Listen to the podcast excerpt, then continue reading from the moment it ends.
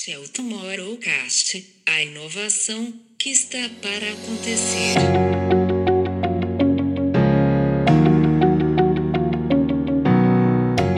Num país continental desigual, onde muita gente é invisibilizada, foi muito poderoso ter essa ferramenta. Porque, meu, lembra como era o Orkut na sua vida? Por mais que você tivesse dinheiro, você não tinha como comprar uma área VIP, o Orkut Gold. Lembra? Tinha até esse meme do Orkut Gold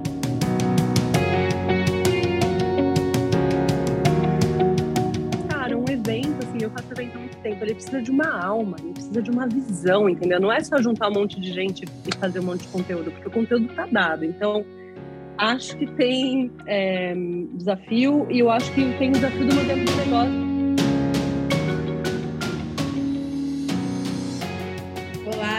aqui para mais um episódio do Tomorrowcast. Bem-vindos. Hoje trazemos uma conversa super interessante sobre Creator Economy, sobre a Vidcon, não sei quem já está ligado no que está acontecendo.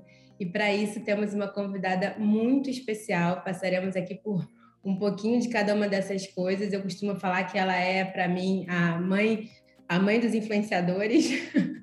a gente brinca muito com isso. Vamos fazer essa conexão aqui para falar de influência da vida real também e o que está impactando aí as nossas vidas nesse momento de Web3, de onde a gente sai desse lugar de, de, de usuários para membros. Enfim, não vou antecipar muito, não. Eu sou a Babi Bono. Eu sou o João Batista. E eu sou a Camila Tabaque.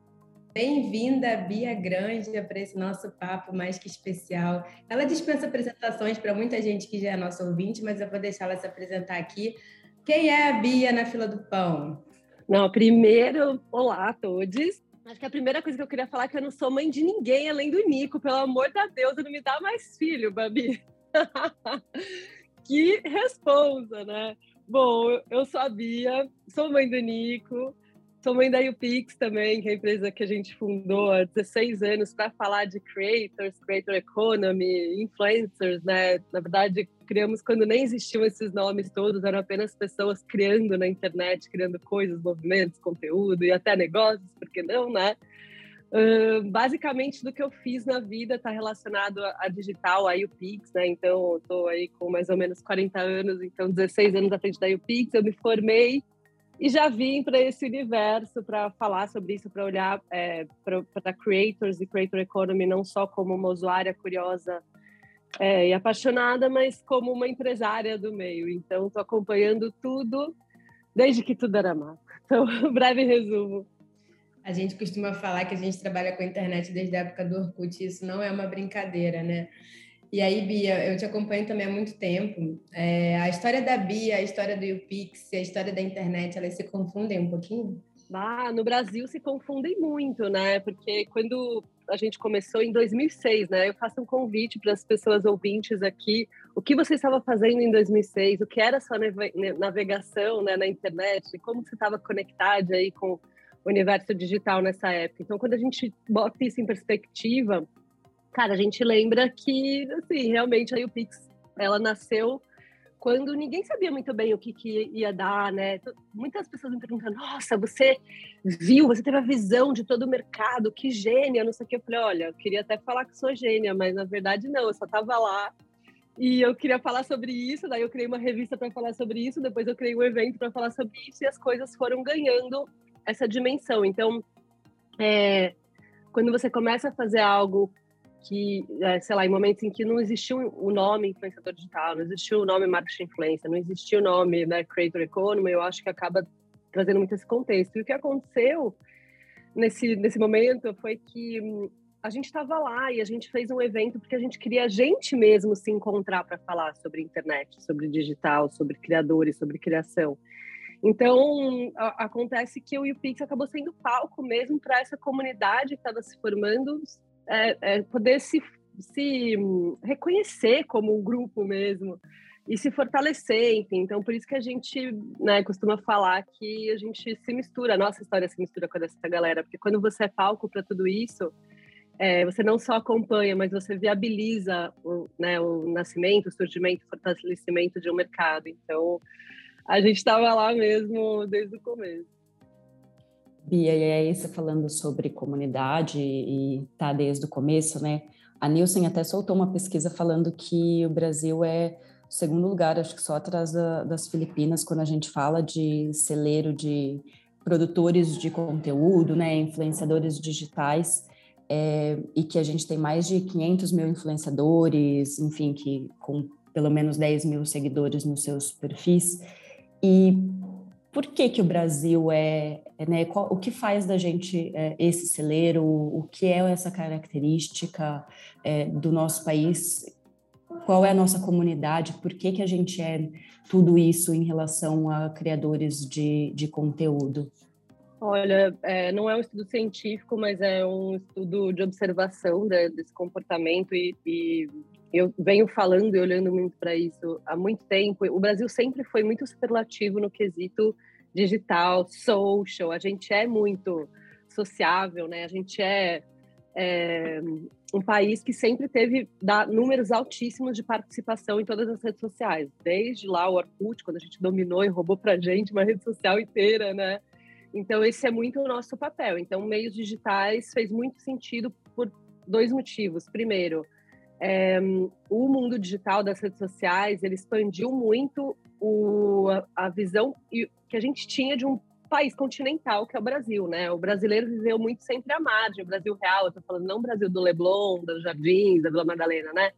Tô falando assim, o Brasil real, ele sempre viveu muito à margem da sociedade, em determinado momento estar incluso digitalmente, tipo ter uma página no Orkut, né? Um fotolog, etc. Era essa oportunidade de ser visto pela pelo Brasil, né? Ser reconhecido. Então, eu acho que num país continental desigual, onde muita gente é invisibilizada, foi muito poderoso ter essa ferramenta. Porque, meu, lembra como era o Orkut na sua vida? Por mais que você tivesse dinheiro, você não tinha como comprar uma área VIP, o Orkut Gold, lembra? Tinha até esse meme do Orkut Gold, apaga e você vai poder customizar sua página. Cara, não tinha isso, então eu nivelava geral, não tinha cercadinho área VIP no Orkut. Então, isso foi muito poderoso, porque deu as, as mesmas oportunidades, as mesmas ferramentas para o Brasil inteiro. E, cara, o filtro ali, o que fazia a pessoa, né, a moeda de valor era a criatividade, era o quanto ela conseguia engajar pessoas em comunidades, né? Então, isso foi muito importante. Então, primeiro, eu acho que tem uma coisa de reconhecimento do povo brasileiro que é muito forte. Tipo, estar incluso na sociedade, ter essa, né, ser visível, eu acho que é, uma, é muito poderoso. Segunda coisa, eu acho que tem a ver muito especificamente também com o contexto pandêmico, é que a cara, pandemia o Brasil derreteu, né, como talvez alguns outros países, mas o Brasil, enfim, todas as taxas, né, ruins ficaram piores. E as pessoas não tinham o que comer, né? Então a gente estava em país de estação de barril, pessoas com desemprego, etc. Quando a gente olha para o universo digital, é um universo que, de novo, é possível para todo mundo.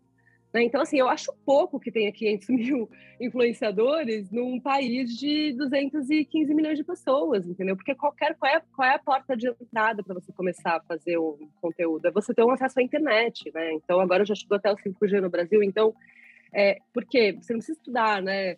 Quatro, cinco, oito anos, que nem os paralelos que fizeram nessa pesquisa da Nielsen, né? Ai, não, temos 500 médicos e 500 influenciadores. Ó, tipo, cara, nem é uma comparação simétrica, se você for pensar, né? Porque, assim, a pessoa não tem nem educação básica. Quem dirá estudar oito anos para fazer medicina? Tipo, hello, é um papo para mim muito privilegiado. Enfim, então, para mim, o que está no CERN é visibilidade, oportunidade de ganhar um dinheiro quando os níveis de desemprego estão surreais. Então, então, é um lugar de possível ascensão econômica, social. Isso é muito foda, entendeu?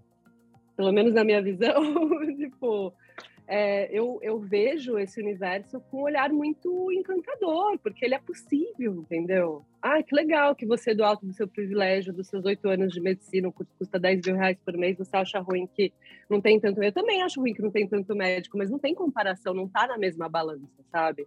Ninguém vai falar que não precisamos de mais médicos, né? Tipo, ninguém sua consciência, pelo menos. Então, é, eu acho que é isso, um país muito, muito sociável, muito digital e desigual, né? E, e, e precisando dessas oportunidades. Uh, completamente. O, o Brasil um, é, é, esse caldeirão e, e, esse animal social, não é? Vocês né, nasceram a saber comunicar e os, e os portugueses uh, tentam, tentam aprender também, mas uh, não chegamos nem aos calcanhares. é, é, e qual é o estado do, do, deste mercado? De, quer dizer, nós atingimos aqui uma, uma maturidade que parece meu que já, já todos nós sabemos o que é que são redes sociais e as plataformas e, portanto, nesse aspecto já não há grande novidade. Já sabemos até identificar quais é que são os influenciadores, que é um nome que eu uh, confesso que odeio, e acho que esta nova etapa da Web3 devia começar por aí, que era arranjar um novo, um novo nome para, para este marketing de influência, tem assim uma coisa, uh, aliás, quando, na sequência de uma pandemia, até fica mal falar em influência, mas em que ponto, qual é que é o ponto da situação que estamos no mercado para as marcas, qual é que é... Qual é que é o próximo passo deste, deste mercado? Ai, João, primeiro eu quero falar que eu concordo muito com você. Faz tempo que a gente está tentando cunhar um novo termo aqui também, porque marketing influência, né? Para mim, a gente tem que estar tá falando de creator marketing, né? Marketing criativo, sei lá, eu nem sei, mas é, o, o, que eu acho, assim, eu, eu não vejo esse nível de maturidade que você falou. Acho que da compreensão das redes sociais, eu acho que é ok, já está lá mas da forma como as marcas estão trabalhando com marketing influência, eu vejo uma maturidade muito diferente. Assim, acho que tem algumas empresas que estão, cara, já entenderam que é um bicho diferente, né? Que é uma disciplina que envolve muitas questões e, inclusive, envolve questões que não são. É... Eu preciso tomar cuidado para falar isso, porque elas não são sempre tão objetivas. O que, que eu quero dizer com isso? É, que hoje existe muito esse negócio no digital da performance, né? Então, cara, vou por tanto, daí converti tanto, esse é meu CAC, tarará, tarará. E, e eu acho que o que a influência traz, e por isso que eu também concordo com você em relação ao nome, não é só necessariamente uma conversão direta. Eu acho que é o que o influenciador, uma pessoa influente, que é uma pessoa que tem uma autoridade, uma credibilidade, a confiança de determinado grupo, o que ela traz é justamente esse capital social que você não compra em outras formas de mídia. Eu sempre falo isso, com dinheiro você compra alcance, você não compra confiança. E a gente está vivendo uma puta crise de confiança hoje no mundo inteiro, tudo, tudo derreteu, as instituições, a mídia, o governo, sei lá, que a gente não confia mais em nada, em ninguém, tudo é fake news, tudo é, é sei lá, né? Tá muito difícil de, de pegar, né? Eu acho que as pessoas que são influentes, porque a, o digital não inventou pessoas influentes, né? Digital influencer, pessoa, não, não existe um digital influencer, existem pessoas que são influentes, né? É, quando a gente pensa mais em pessoas influentes, a gente começa a entender essa cola. E aí eu para mim, o melhor resultado, a melhor coisa que o marketing de influência ou, ou essa associação que a gente pode fazer com pessoas influentes traz é essa transferência de capital social. Porque, para mim, é uma analogia, assim, é, muito simples, do mundo real, vai, do mundo presencial. Você é convidado, a marca quer entrar numa festa para qual ela não foi convidada. A pessoa tem um convite, ela fala, oh, você quer ir comigo? Vem, vamos, vamos comigo. Aí a marca entra na festa. E aí, o que, que a marca faz? Ela fica no canto da festa, parada, em silêncio, morrendo de medo, sem falar nada, porque ela acha que a pessoa que a convidou tem que fazer todo o rolê. E não é assim. Ela foi convidada e agora ela tem a oportunidade de fazer parte de uma, uma comunidade da qual ela tem que agarrar suas próprias amizades e construir o seu caminho, o seu capital social, tarará, tarará. Então, o que eu vejo é que as marcas mais maduras, elas estão entendendo mais essa parte. Tipo, eu fui convidado, convidada para estar tá aqui, eu preciso começar a, a, gerar aqui ações, conteúdos, fazer coisas que construam a minha própria influência. Porque o marketing influência não é dos influenciadores, blogueirinha. Ela é algo que a marca também tem que construir, ela também tem que construir os espaços dela de relevância. E aí eu vejo ainda muito, que eu acho que é o, a, a pirâmide, né? Se a gente fosse pensar numa pirâmide, tipo, é o, é o, é o começo aqui da pirâmide, a base da pirâmide, onde as pessoas as marcas estão entrando e estão ainda tratando o influenciador como se fosse um espaço de mídia, ou seja, eu preciso de alcance, eu quero que ele mostre a minha mensagem para alguém. Estou alugando essa audiência dessa pessoa e que está muito também em xeque, assim, porque as métricas de vaidade elas não funcionam mais, né? Número não pressupõe influência, enfim. Então eu acho que o, o que eu vejo é que tem vários entre esses dois espectros, né? Tem vários níveis de maturidade. É, eu acho que o, o, marketing de influência, influence marketing, marketing de influenciadores, né, ou, enfim, como que a gente quiser chamar, mas esse cenário todo teve um boom óbvio na pandemia, porque estava tudo no digital, os dinheiros no digital, né, as pessoas no digital. teve muita gente entrando, então, assim, é algo que se consolidou, mas agora a gente precisa começar a trabalhar com isso a partir de é, bases e práticas e metodologias estratégicas real, entendeu?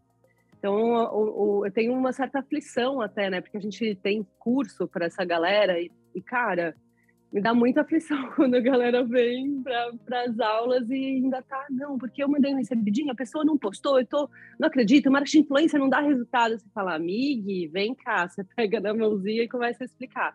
Então, é, é um negócio que é real, não é modinha, está aí para ficar, mas a gente tem que começar a mudar um pouco o mindset de como a gente se comunica, que sempre foi de um para muitos, né? Então, cara, a gente está falando mais de redes, de criação de ecossistemas de influência, de você entrar na festa e começar a gerar ali, né, fomentar ações e conteúdos por conta própria e, claro, metrificar as coisas, né? E quando eu falo metrificar, que para mim é o grande rolê todo aqui também, é, não é ficar vendo o alcance e engajamento do post do influenciador. É começar, cara, a criar ações que é, que partem de um objetivo específico, com um KPI específico, que vai ser metrificado ao longo de toda a campanha, enfim. Tô, tô pulando várias etapas, não parei de falar, mas é, sou muito apaixonada e eu acho que tem muita oportunidade boa. Imagina, e aí você estava falando sobre isso, Bia, eu fiquei pensando numa coisa que é e as marcas que já conseguiram se tornar influenciadoras? A gente tem algumas marcas que já estão nesse status? Cara, eu acho que tem uma ou outra que está construindo um espaço mais verdadeiro e consistente, né? Eu, eu acho que as coisas que a Nike faz são muito boas.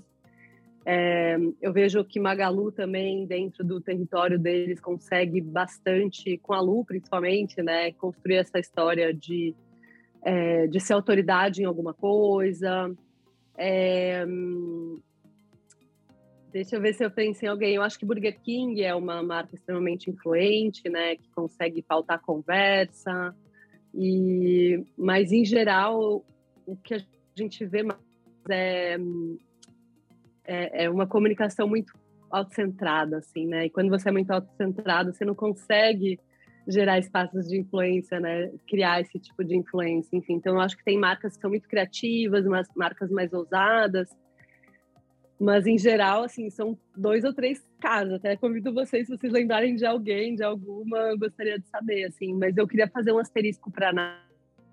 Eu acho que o que a Nike entendeu e o que ela faz é muito bem. Ela entendeu que, cara, ela precisa fazer escolhas em territórios enquanto empresa, enquanto marca. Enquanto empresa, eu diria, né? Porque se é só enquanto marca, ela não consegue sustentar isso de forma coerente no longo prazo. Eu acho que isso que ela tem. Então, enquanto empresa, ela se comprometeu com certos ecossistemas, né? Então, certos agrupamentos de pessoas unidas em, né, em torno de, sei lá, um tema, um, algo de interesse, uma paixão, enfim. E ela começou a fomentar esse ecossistema de dentro para fora.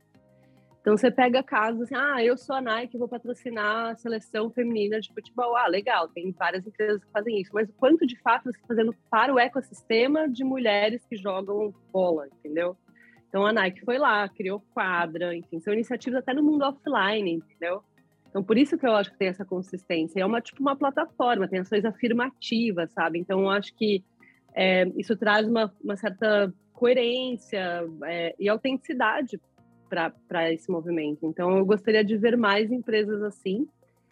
É, e do outro lado, eu acho que essa construção da influência também, quando a gente deixa de fazer uma comunicação que é autocentrada, a gente está invariavelmente se abrindo para as conversas que estão rolando em, ao nosso redor, né? Você pega vários cases, por exemplo, Lacoste, que tentou entrar no Brasil, né, que entrou no Brasil oficialmente recentemente, e ela negou uma conversa importantíssima de quem usava a marca, porque era a galera da quebrada. Não sei se vocês acompanharam isso. E, assim, essa era a conversa, tipo, esse era o contexto deles, era um ecossistema que eles tinham que abraçar e que não é excludente. Enfim, mas existe essa galera que usa desse jeito, dessa forma, e, que, é, que é uma cultura linda, e eles negaram, tipo, Fenty Beauty também, quando entrar no Brasil, tipo, Oakley também, né? E é muito louco. Então, assim, você tá tão querendo controlar, achando ainda que a empresa tem controle sobre a construção da marca, e target, não sei o quê, da persona, cara, você não tá conseguindo olhar para fora. E quando você não olha para fora, tipo, é só sobre você. E você não consegue, assim, criar capital social é, né, que, é, que é essa troca, porque isso exige troca. Tipo, ninguém confia em algo que é, que está distante, tipo, mas como assim? O que, que é isso, né? Então a gente precisa dessa troca, dessa interação. Então vejo muito isso acontecer. Eu lembro de quando rolou, entrou a pandemia, né, 2020, há dois, 20 anos atrás. um, alguns um cliente especificamente nosso, ele não conseguiu mais postar, ele ficou um mês sem fazer um post nas redes sociais, porque no momento em que ele não podia mais falar dos produtos dele, ele não tinha assunto. Não é louco? Então é isso. Então você quer construir uma marca influente? Sim, você pode fazer uma campanha muito ousada, você pode ter ações de consistência no on e no offline como a Nike, você pode ter uma influenciadora virtual muito divertida como a Lu, mas também você pode simplesmente parar de falar só de você e começar a ver o que as pessoas estão falando dentro do seu território, ou até do seu próprio produto, como era o caso de Lacoste. Quem usa, faz o quê, fala o quê, enfim. Então, é, acho que tem, um, tem vários caminhos possíveis. É, eu acho que essa é uma discussão que eu acho que quem trabalha com publicidade especificamente, mas também com esse ecossistema todo de, de comunicação, é, a gente está precisando olhar um pouquinho para isso, né? Eu acho que a Vitcom endereça muito bem essas temáticas. Quando a gente está falando, na verdade, que a gente precisa.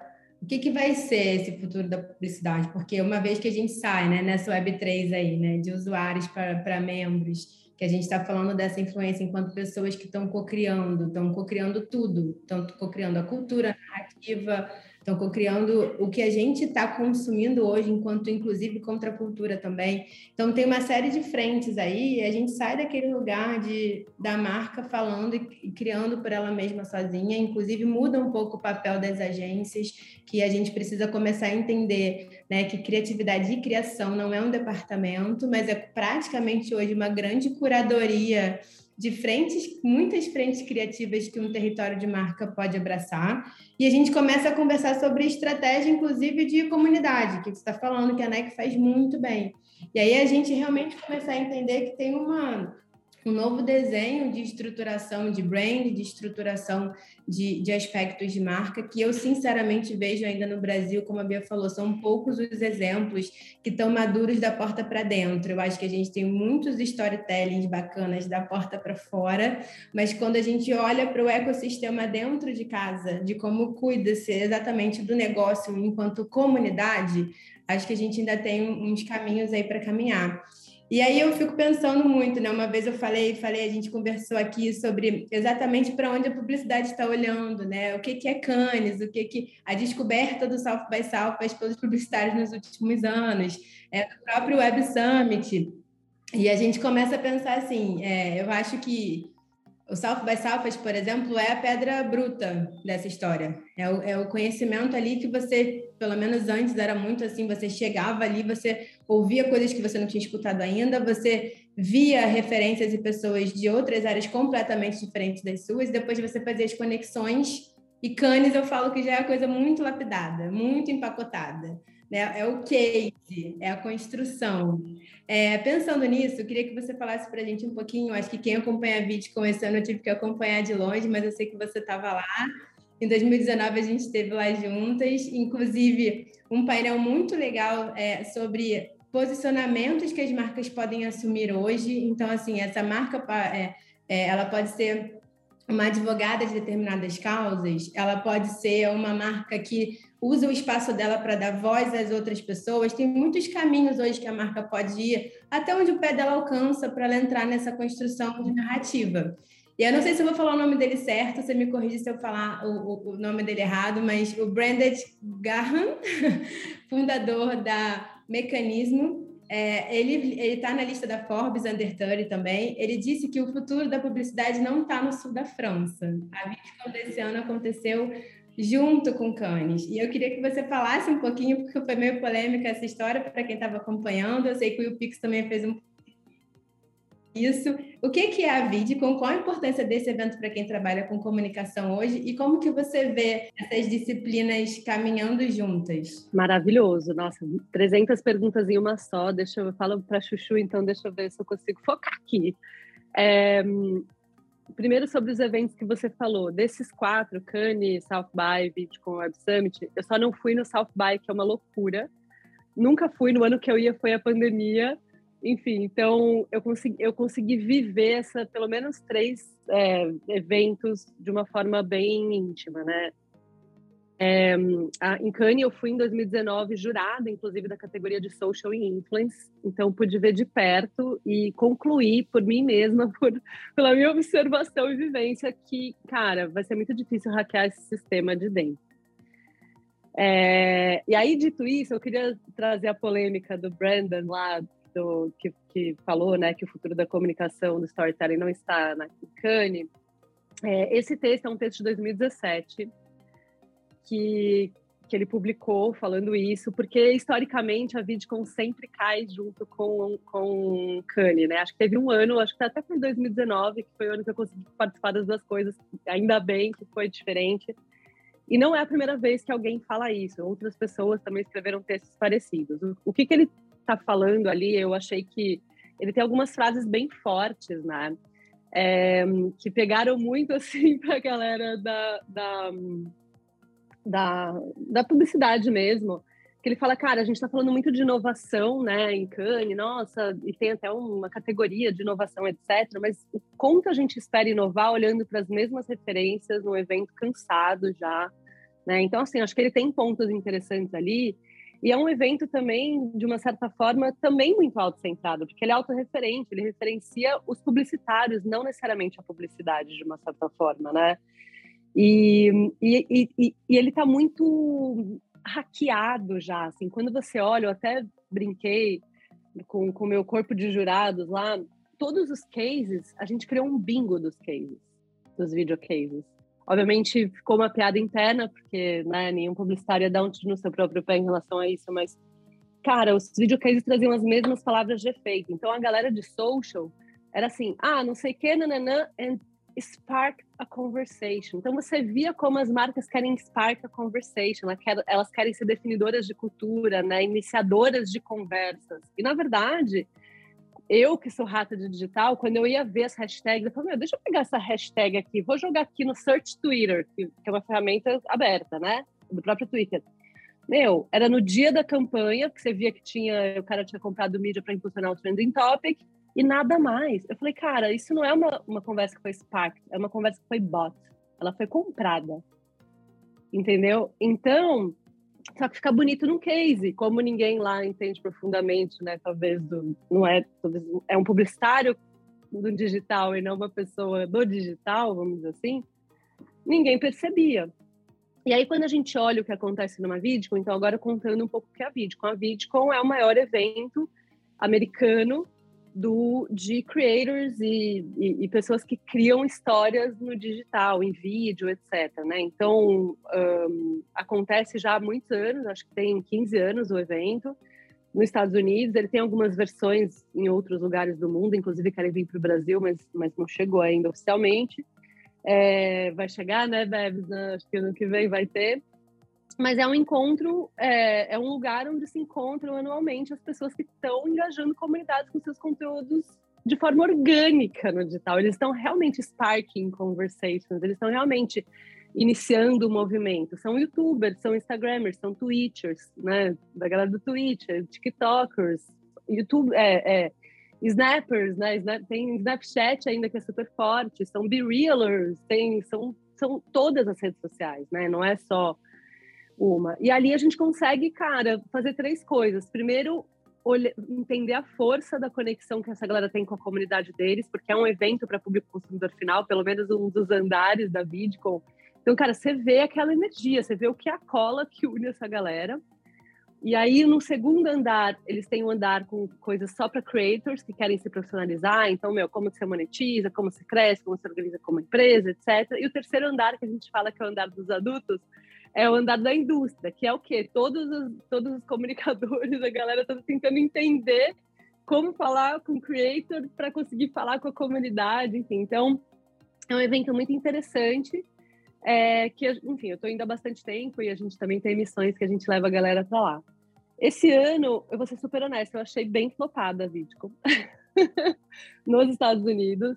É, talvez até porque me passou uma sensação que nem eles talvez acreditassem que fosse possível fazer um evento daquela magnitude é, esse ano, né? Enfim, então É, não foi uma sensação minha, todo mundo que as conversas pelo corredor eram essas, as, as, os conteúdos não estavam tão engajantes, estava é, tudo bastante vazio, enfim. Então, deu uma sensação meio ruim, mas, mesmo assim, foi possível pegar alguns insights que eu acho que dá para a gente compartilhar aqui. O que, que eu acho sobre a, sobre, sobre, sobre a Vidcon? Eu acho que ainda é um evento com muita força, eu acho que é um evento muito importante, é um evento onde a gente consegue, de fato, é, começar a entender como contar boas histórias orgânicas e não pagas. Então, eu quero deixar esse disclaimer também, porque parece, ah, não, o flopou. Não, cara, tipo, é um, é um evento de uma... É, assim, a proporção do evento são 100 mil pessoas, sei lá, é muito grande, entendeu? Então, não é tão simples fazer isso. Então, eu acho que essa é a introdução sobre a Vidcon. Bebe, você quer trazer alguma reflexão aqui? Não, eu também acho, assim, acho que a minha experiência na VidCon foi muito legal também ter ido com vocês na época, é, porque vocês já conheciam tudo do evento, né? Me deu essa sensação de realmente um olhar para fora do umbigo da nossa área. E eu acho que essa sensação de flop, ela tá geral. A gente teve um episódio aqui que a gente discutiu isso também, sobre o SX, a gente está discutindo, e, e como que a gente pode olhar para isso como um dado, porque em relação ao, ao soft buy, por exemplo, a gente até a gente até trocou uma ideia de que se tem certas coisas que estão se repetindo é porque também a gente não está conseguindo fazer determinadas coisas virarem. E a gente está no momento em que tudo chega muito para gente. Então é difícil é, você achar que você vai ver uma coisa que você nunca viu, jamais viu. Talvez aquilo vai chegar, está chegando cada vez mais de formas diferentes, mas o lance é o quanto a gente está realmente conseguindo aplicar os discursos na prática. E eu acho que isso principalmente do nosso do nosso mercado. E aí eu, eu gosto muito da Bitcoin porque ela traz esse conceito da aplicabilidade, porque ela está no olhar das pessoas. Ela está no pulso do que as pessoas estão criando. E as marcas que querem entender isso querem vir juntos no lugar de uma cocriação, né? E não, de repente, nesse, nesse lugar da formatação do case, da narrativa dessa, dessa né, desse, desse, desse aspecto um pouco mais, mais autocentrado, né? Não, concordo. Eu acho que isso que você falou isso foi exatamente a sensação, muita repetição, né? Porque antes, acho que tinha essa coisa nostálgica. Ai, não, um evento vai bombar, todo mundo quer se encontrar. Tipo, as pessoas já, já vêm se encontrando. Acho que já matou a saudade do encontro, né? Então, o evento em si, ele tem que ter uma outra função é, e a coisa do conteúdo mesmo, porque durante a pandemia, pessoas, empresas, marcas que nunca tinham feito um evento online, né, curado um conteúdo para apresentar para fora, fizeram, porque era muito barato, era muito fácil. Então, meu, que eu fui convidada por empresa para participar de evento online, meu, não está no. Assim, eu, eu perdi a conta, sabe? Eu tava tipo arroz de festa, Ê, tô aqui todos. Às vezes tinha semana que eu tinha, sei lá, todo dia um evento diferente. Ou seja, o acesso à informação tá dado. É isso que você está falando. Então a gente viu muito. Então é, é, eu acho que de fato talvez não tenha tido essa, essa clareza, assim, cara, de entender que a função do evento mudou, entendeu? No primeiro happy hour que teve na quando ela já não estava no fim de, de no segundo, ela já foi pro hotel, sabe? Já estava, não, precisa fazer outras coisas, não, não tem essa sede tanto. E os, e os conteúdos também não estavam sparking conversation, né? Enfim, porque parecia mais do mesmo. Então eu acho que é, eu ouvia, não fui no South By, nunca fui, esse é um mito para mim. Mas eu ouvi também que não estava legal, enfim, empresas que, que eu conheço que patrocinavam todo ano não patrocinaram, enfim, então teve um rolê meio estranho. É, o próprio Web Summit, o Web Summit é um, dos, é um dos eventos que eu mais amo na vida. Gosto muito, assim, por, por dois motivos. Primeiro, porque ele não é America-centric, né? Tipo, centric, então, assim, VidCon é super americano. Tipo, não tem uma porcaria de nada que não seja youtuber dos Estados Unidos, empresa dos Estados Unidos. Assim, eu acho que a conversa é bem limitada. É, e então, assim, o Web Summit tem isso porque é bem global, né? E a segunda coisa é que tem uma visão humanista pro para o rolê do digital, da tecnologia, assim, eu posso estar tá, tá meio emocionada, mas eu sempre senti muito isso, assim, o tom das coisas nos Estados Unidos, mesmo South By, cara, é bem centrado no, nos países americanos, tipo, eles têm lá o panel picker, mas é muito difícil, entendeu? Eu já ouvi coisas, assim, de, da, né, de curadoria ali que, ah, não, Brasil, não sei o quê, tem que ser muito outstanding, sabe? Tipo, cara, o Brasil é gigantesco, entendeu? Você, não, você acha que não tem espaço para gente? A gente tem que ficar aqui numa migalha de panel pica? Vai se ferrar, sabe? A gente teve um episódio recente aqui, se não me engano, vai ser o episódio anterior ao seu com o Igor, do Wins for Future. Está fazendo um evento incrível em Cumbuco, no Ceará, que exatamente discute inovação, tecnologia, startups em sustentabilidade. E a gente falou muito sobre por que, que a gente não olha para o Brasil, né? Por, que, que a gente não olha para uma série de iniciativas que estão rolando aqui. Então, eu quero dar um spoiler também, que a Vidcom está vindo para o Brasil no próximo ano.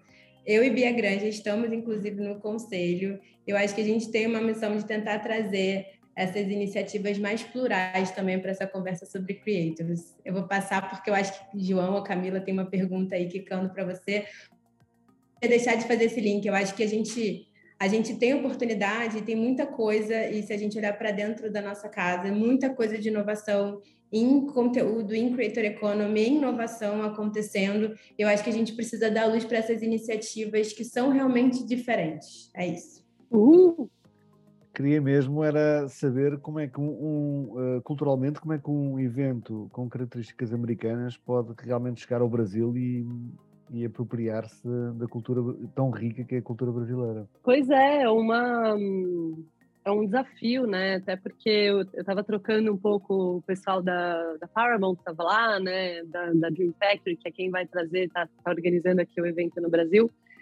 E a gente estava fazendo essa reflexão, assim, porque hum, a Vidcom, por ser tão autocentrada também, de uma certa forma, assim, que é óbvio, tem, é incrível, porque é um mercado superlativo, tem muita coisa interessante falando, não é que é ruim, né? Acho que vale, vale dizer isso, é realmente muito maravilhoso, mas acabou que não criou uma marca em, forte em outros países, né? Porque, assim, quem vai é a galera mais muito, muito do meio, muito nerd do meio, inclusive, né?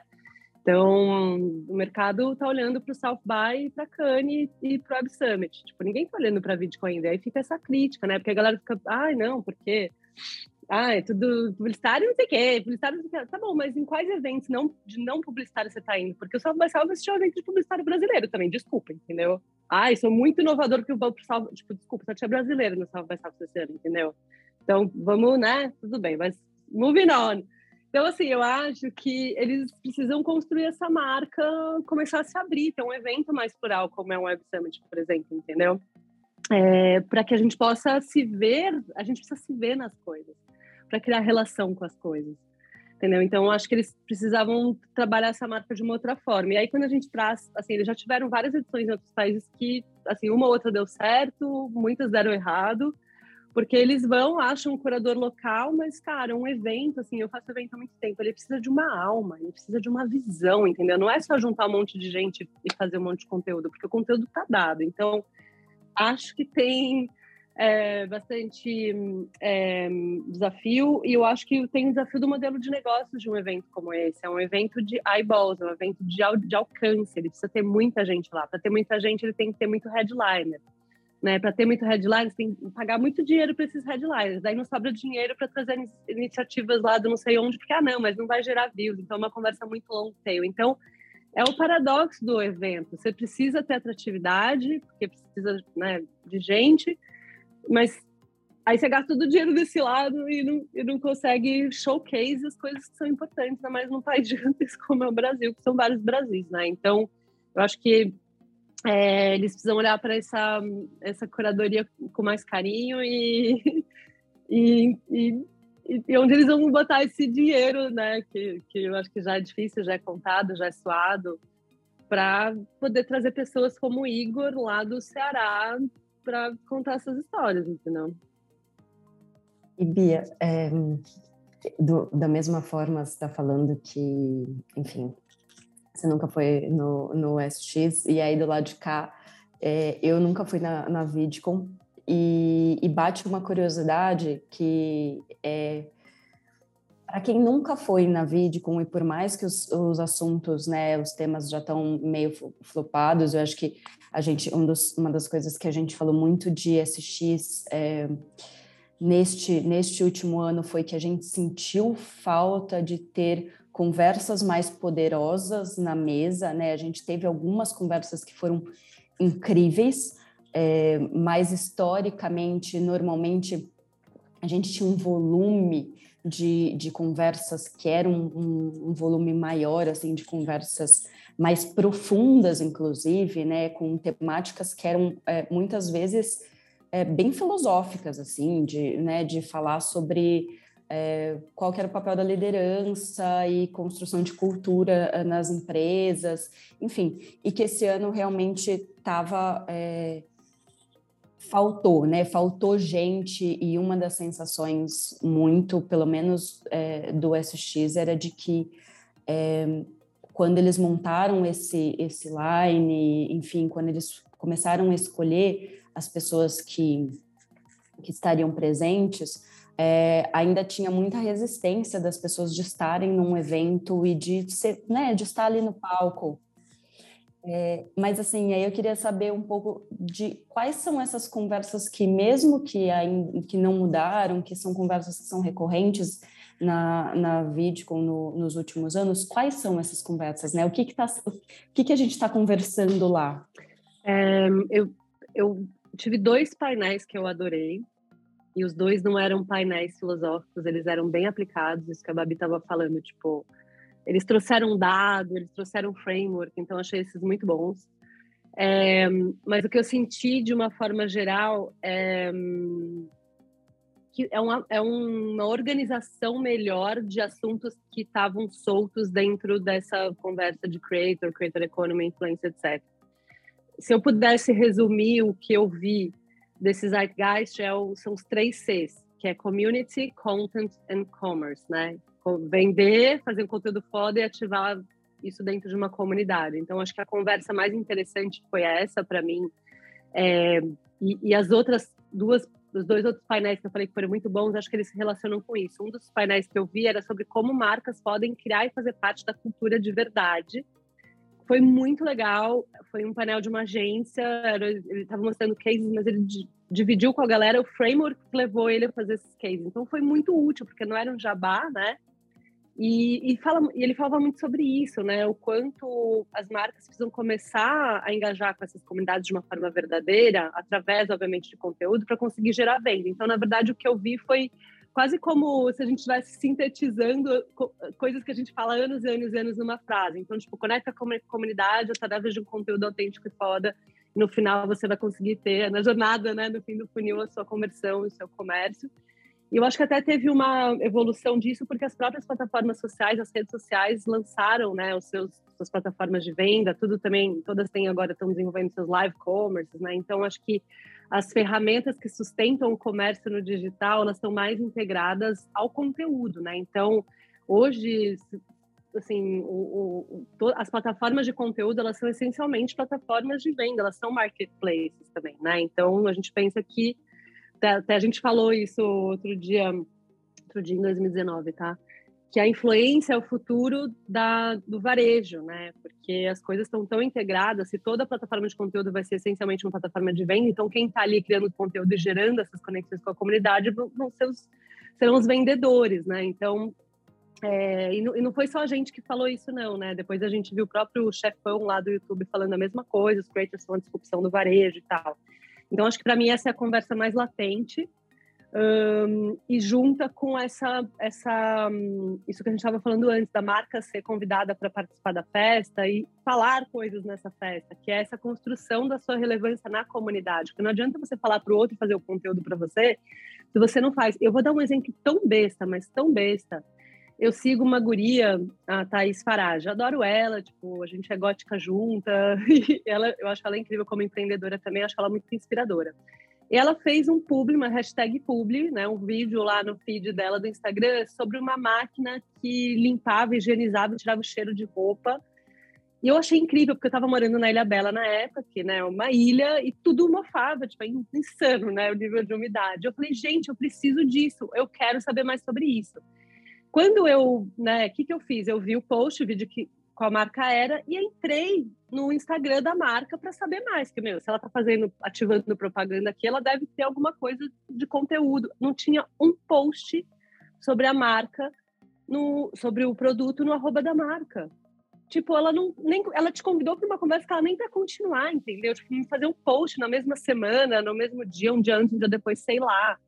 Para que eu, né? Então ela, a Thaís convidou a, a, a marca para festa, tipo, olha só, tem isso aqui que é incrível. E aí quando você vai para falar com a marca, não tem nada, ela não continua a conversa. Então às vezes é básico nesse nível, entendeu? Isso faz sentido, então. E aí, óbvio, eu não comprei porque eu fiquei tão pé da vida que eu falei, mas não é possível que essa marca não fez um post, entendeu? Ó, como vocês viram lá com a Thaís, segue, link, preço inbox, que fosse, entendeu? Chama no inbox. Cara, então é nesse nível de desconexão. Então, acho que para mim o, o, mais latente é isso, cara. Comunidade. Comunidade não é só, ah, tenho seguidores. Comunidade não é sobre acumular pessoas ali em torno de algo. Comunidade é sobre as, essas pessoas fazerem coisas que dão significado para o fato delas estarem naquele grupo, entendeu? É isso. Então, para mim, as conversas mais interessantes passaram por isso. Bom, a gente vai começar a endereçar o nosso encerramento. Eu não posso deixar de perguntar, já que a gente está falando de comunidade, de marcas aí se posicionando, conversando, ou que deveriam estar minimamente conversando com as suas comunidades. 2022, Bia, dá para ser isentão nas redes sociais? Criadores, marcas e marcas criadoras? Nossa, Babi do céu, que pergunta treta polêmica. É, ela tem várias nuances essa resposta, tá? Porque esse isentona, ela passa por muitos níveis, né? Inclusive, isso é tão babado que a gente está promovendo neste momento, as we speak, uma pesquisa com creators e com marcas para ouvi-los, entender onde se situa a coisa. Porque aí o Pix, é, né, eu, enfim, eu sou uma pessoa que me posiciono, né? E outro dia a gente fez um post no nosso, no nosso Instagram que era justamente sobre isso. Era, era uma matéria que falava que as marcas estão exigindo em contrato que os creators não podem se posicionar e falar de coisas políticas. E a gente estava meio, é, isso é um absurdo, não sei o quê. E aí, de repente, começaram a ouvir vários depoimentos na, na, nos comentários de pessoas que, tipo, correram risco de vida porque elas se posicionaram. Aí falou, meu, você não pode me falar que eu tenho que me posicionar. Porque eu posso tomar um tiro na testa, entendeu? E aí a gente começou a falar, hum, então qual é a conversa que a gente tem que trazer? Porque esse, esse isentão, a gente está falando de isenção o quê? De em quem eu vou votar, em qual partido, a gente está falando de pautas, de causas, a gente está falando de voto consciente, galera, vamos tirar o título, a gente está falando de pautas de democracia, a gente está falando de pautas eleitorais. Esse, esse isentão, ele cabe muita coisa, né? Então, é, eu só acho que você precisa ter coerência na vida. Você não pode ser uma marca que pratica o ESG, pratica é boa, né? Que tem aí suas políticas de ESG, que está comprometida com isso, e no momento que a coisa aperta, você tirar o corpo fora, entendeu? Isso não é coerente. Então, assim, eu acho que é, essa isenção, para mim, ela passa muito por coerência. Se você é uma marca que nunca, nunca, não sei como em 2022, nunca fez nada, né? Nunca enfim, talvez você continue não fazendo porra nenhuma, mas se você em algum momento fez, mandou um recebidinho que seja para um, uma pessoa no, no, no, mês da, da LGBTQIA+, entendeu, cara? Tipo, você já não é isentona.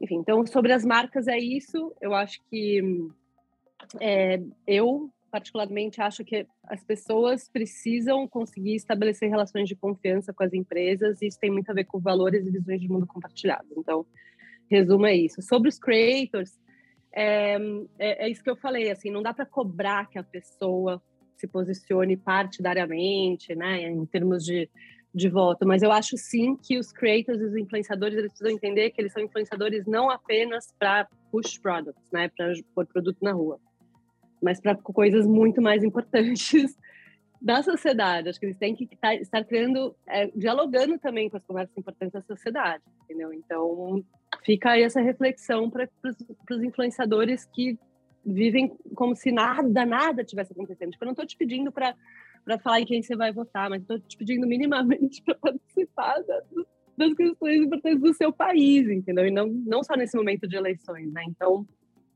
enfim, é, tem muito, muita nuance aqui. Então, eu não sei quando que vai sair esse podcast, mas se sair antes do dia 26 de julho, dia 26 de julho, às 11 horas, horário de Brasília, a gente vai estar no youtube.com.br falando sobre isso. Boa, Bia.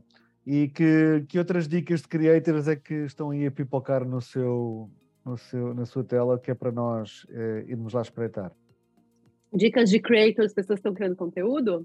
Socorro, Deus! Essa pergunta fica mais difícil para mim. Não, e é só, se, muita gente. Se deixar alguém de fora, vão te cobrar, hein? Mas, ó.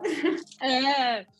Ai, olha, candidato, eu quero, eu quero me isentar de responder essa.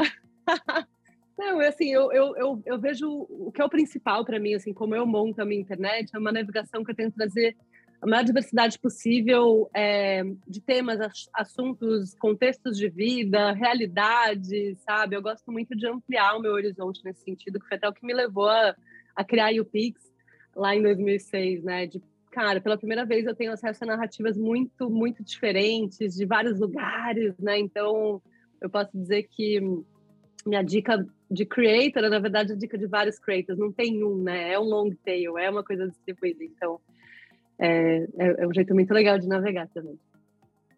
Bom, Bia, muito obrigada por esse papo. A gente abriu aqui várias abas na nossa cabeça ao mesmo tempo, de muitos outros assuntos que a gente queria ir emendando aqui. Acho que para cada um deles vale um episódio completo. É, convido você para estar com a gente no Web Summit. Estaremos lá em missão e com a gente da nossa missão no Web Summit. E vamos fazer aqui o inverso também. Vamos, queremos ano que vem, quem sabe, a gente sabe que o Pix faz uma missão incrível para a Vidcom. Vamos trocar, vamos trocar figurinhas em relação a isso também, trocar essas experiências e essas conversas. Quem sabe a gente se encontra no Be Real ou não? Será que é a rede dos não influenciadores agora, ou será que a gente vai hackear o sistema? Então, vou deixar aqui essa finalização com muitas perguntas ainda em aberto para que você volte e a gente continue essa conversa. Volto com muito prazer. Obrigada, gente. Beijão.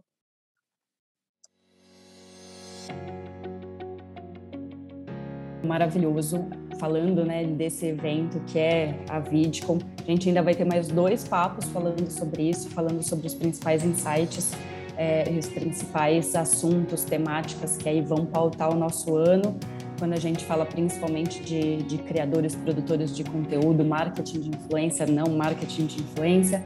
Mas então é isso, obrigada pela companhia. A gente espera vocês no nosso próximo episódio e já sabem qualquer coisa, é só mandar mensagem para a gente. A gente adora responder perguntas é, pelo próprio direct, pelo Instagram. Pode seguir a gente lá, que a gente vai estar acompanhando vocês também. Um grande abraço e até o próximo episódio.